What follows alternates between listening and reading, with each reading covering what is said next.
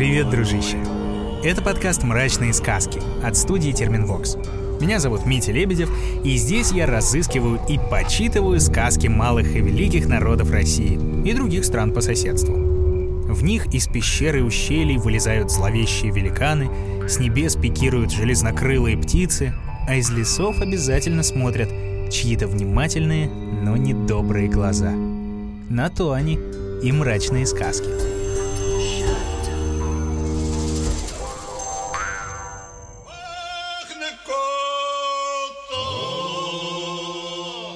Сегодня расскажу тебе осетинскую сказку. Всего осетин около 700 тысяч, и живут они в основном на территории Осетии, что характерно. С названием этого народа есть небольшие трудности. Ученые считают, что осетины произошли от алан, кочевников, в которых текла кровь древних скифов и сарматов. Некоторые жители гор в тех краях называли себя еще асами, а соседи немного исказили это имя, добавили окончание «эти», то есть живущие в таком-то месте, и получилось осетины. С давних пор жители Осетии были крепкими, сильными и хорошо сложенными. Они прекрасно знали каждый камень в родных горах и не раз использовали это в столкновениях с чужаками. Правда, жил этот народ не только войной. Искусство красноречия и пения среди осетин ценилось едва ли не выше грубой силы. Среди этого народа много и мусульман, и православных, а многие сохраняют и традиционную веру. Например, бог, которого они называли Хуцау, считался единым, вечным и непостижимым. И сформировался такой образ задолго до прихода христианского и мусульманского учения. По легендам осетин, бог в начале времен пытался заселить землю разными разумными существами. Сначала он создал великанов уадмеров – но они оказались настолько огромного роста, что просто не помещались в горных ущельях. Земля стонала под их громовыми шагами, и пришлось их уничтожить. Им на смену пришли такие же великаны Камбады и Гумеры, и постигла их та же участь. Наконец Бог создал Уаюгов. И хоть они тоже не слишком-то удались, но все же остались на земле. И стали одними из главных злых сил в нардском эпосе – и если для других кавказских народов какие-нибудь иныжи, эмигены и другие великаны — это всего лишь сказочные создания, осетинские уаюги — чуть ли не реальные демоны на службе великого зла. А вера в демоническую силу у осетин сильна до сих пор. Есть у них и местные чудовища. Например, на склоне Белой горы под аулом Ход живет с древности Гуэдерты-Ком — Огромная тварь касается верхней челюстью неба, а нижняя лежит на земле. Пасть этого создания может притягивать к себе все, что угодно, и заглатывать. Так что в начале лета местные сельчане приносили Гуэдертыком богатые жертвы и просили не губить урожай. Вот как рассказывают осетины.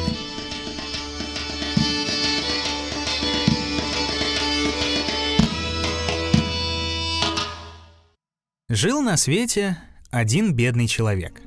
И был у него сын. Умирая, старик позвал своего наследника к смертному одру и сказал, «Я не оставляю тебе ни дворцов, ни серебра, ни золота.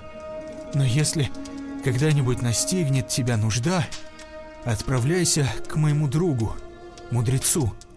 Он не раз и не два выручал меня из беды и тебе не откажет в помощи». Похоронил сын отца, как полагается, ни богато, ни бедно, а сам стал жить в старой родовой башне. День ото дня все беднее. Наконец, все, что было в доме, кончилось. И юноша так ослабел, что не мог даже руки поднести к рту. Тогда смирил парень свою гордость и отправился за советом к мудрецу, другу своего отца. Очень обрадовался старик. О, не думал, не думал, что у моего друга остался такой сын. Такой ладный молодец. Ну так слушай, весь год я не отпущу тебя из моей башни. А твоему дому не грозит никакая опасность. Туда никто, кроме зверей, не заглянет. Год прошел быстро. Обучал мудрец парня разным искусствам, кормил и поил, как родного сына.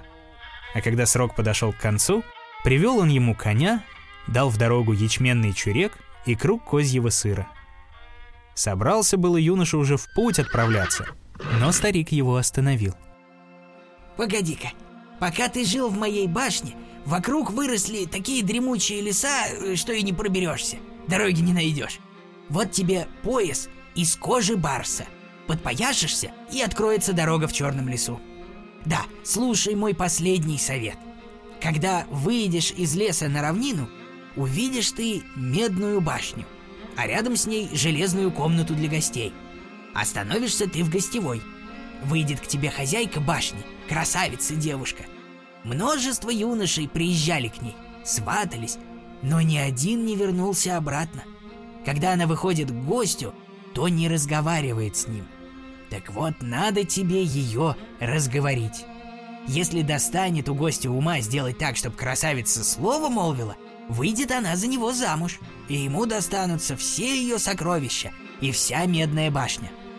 Но будь осторожен. Если не заговорит девушка, то велит отрубить тебе голову и насадить ее на ограду башни.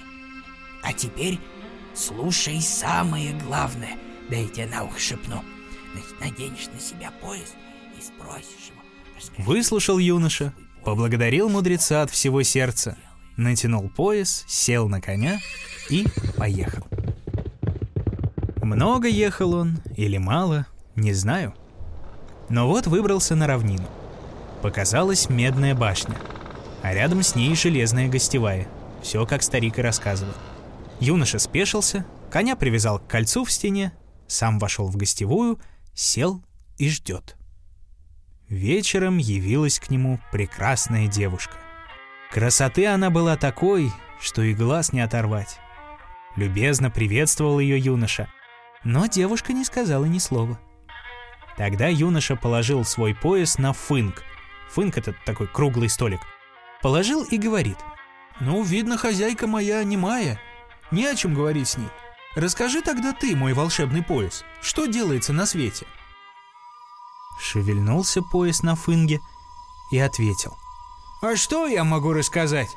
Днем я бываю на тебе, а ночью под твоим изголовьем. Ну ничего, ничего, все же расскажи что-нибудь». Сказал так парень, а сам украдкой на девушку поглядывает. И видит, что то интересно стало. Подняла она брови и тоже слушать приготовилась. А пояс начал. У трех братьев был один бык. Больше ничего у них не было в бедном их Хадзаре. Хадзар — это дом у осетин. Очень берегли они этого быка. Один брат охранял быка и сидел у хвоста его, другой у брюха, а третий у головы. Да вот как-то брат, что у хвоста сидел, видит. Три дня и три ночи около быка совсем нет навоза. Испугался он, не заболел ли бык, и побежал сказать об этом другому брату, что у брюха. С утра до позднего вечера бежал он, и добежав, наконец, сказал, «Бык наш три дня и три ночи совсем не дает навоза, не заболел ли он?» Второй брат говорит, «Вот и у меня уже три дня и три ночи около него сухо, совсем сухо. Пойдем к старшему брату, посоветуемся». Побежали два брата к третьему. Целый день бежали. И вечером, когда солнце за горы спускалось, дошли наконец до него. Так, мол, и так. Бык наш три дня и три ночи не дает навоза, не мочит землю. Не заболел бы он у нас. А ведь он и есть перестал, сказал старший брат. Наверное, ему пить хочется. Пойдем, напоим его. Три брата повели своего быка к большой реке. Бык одним глотком ее осушил, и все речные жители остались на дне. Но вот выскочила со дна рыбка и сразу быка проглотила. А тут с гор коршун слетел, впился в рыбку когтями и поднял в небо. Отнес он ее на гору, а гора пеплом рассыпалась. Тогда коршун бросил ее на вековой дуб, но и дуб сломался, как былинка. А коршун не выпускает рыбу из когтей, летает с ней, смотрит во все стороны. Вот видит, на берегу около пастуха козел лежит. Сел ему коршун на рог и съел рыбу. А потом и до быка внутри нее добрался, стал его есть. И так жадно ел, косточки не пережевывал, одна кость от быка отскочила и попала в глаз пастуху. Побежал пастух домой, вошел, говорит своим сестрам, посмотрите-ка, что это мне в глаз попалось. Одна из сестер сосучила рукав, сунула руку по самый локоть в глаз брата. Искала, искала, ничего не нашла. Вторая сестра влезла в глаз брата по пояс, но тоже ничего не нашла. Третья же сестра целиком залезла в глаз брата. поплавала туда-сюда и вынесла бычью кость. Выбросили ее в мусор, а с мусором вывезли заселение. Долго лежала эта кость, даже дерном заросла. Да вот однажды в полночь подкралась к селению лиса. Учуяла она кусочек мяса, что на кости остался. Схватила его и стала рвать. Услыхал сельский охотник, взял да и убил лису камнем. 12 человек с нее шкуру снимали, половину ободрали, да сил не хватило перевернуть. Оставили напрасную работу, отрезали половину шкуры, и той половиной все 12 с головы до ног и оделись. А оставшиеся пол шкуры одна девушка поутру нашла. Ободрала, принесла домой и стала кроить шапку для своего годовалого брата.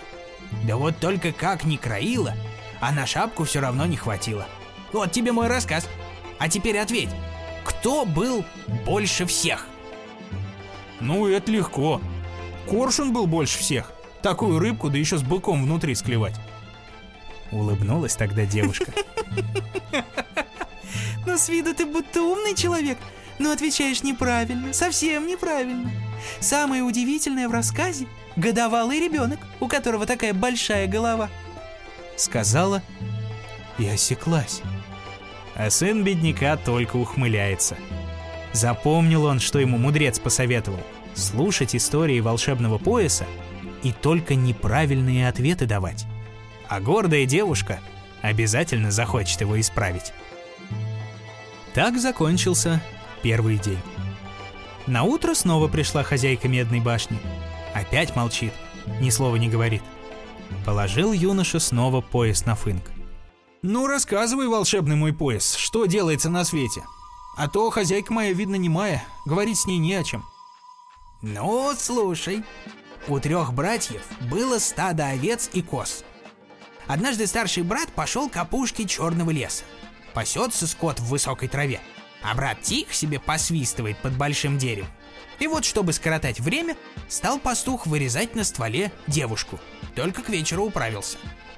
На другое утро средний брат погнал стадо на то же место.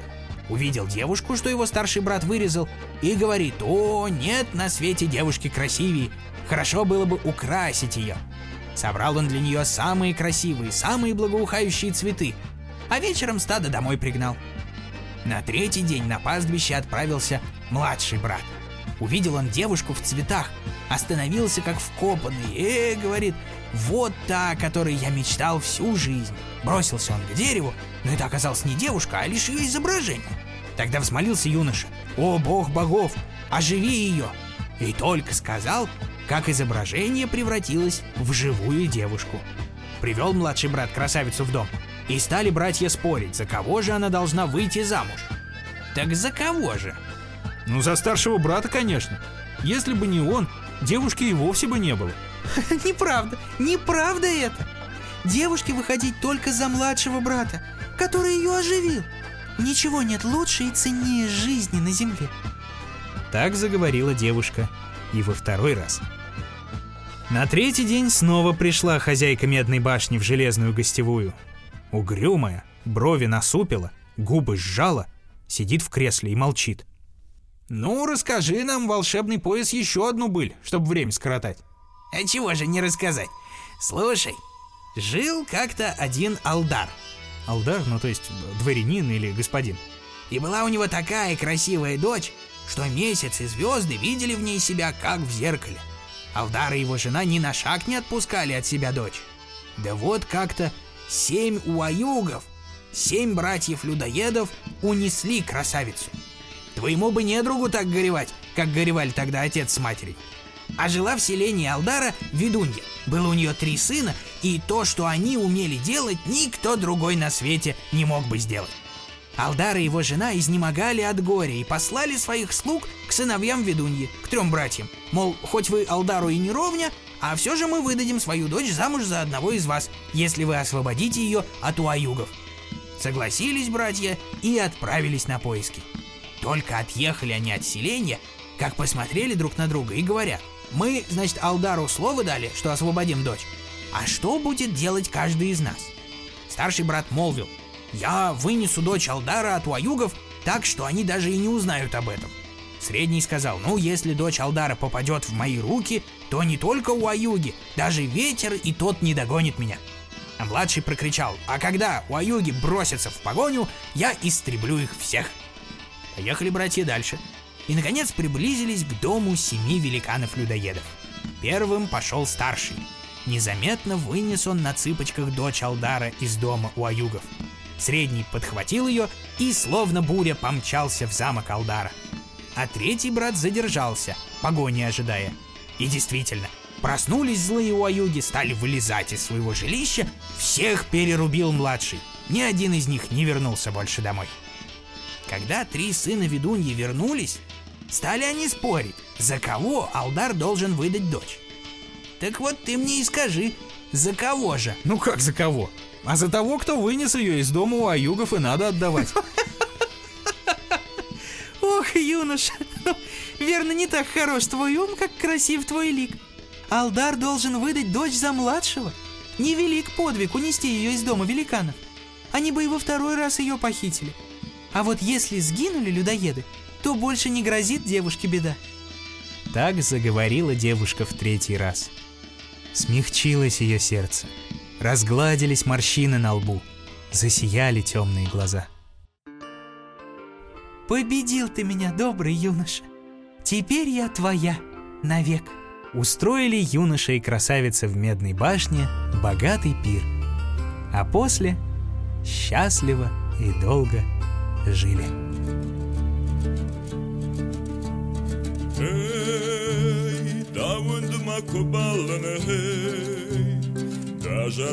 Кашар таманану кувандун hey.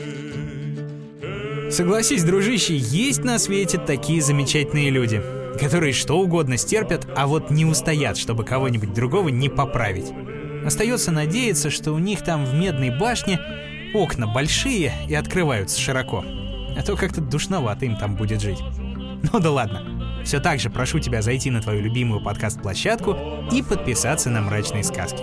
На всякий случай сделать это можно в мобильном приложении на сайте SoundStream, в Apple и Google подкастах, на Кастбоксе, Яндекс Музыке, на Spotify и на YouTube. А попутно присылай мне новые мрачные сказки, чтобы я с большим удовольствием рассказал их в этом подкасте. Ну а на сегодня все, дружище. Все.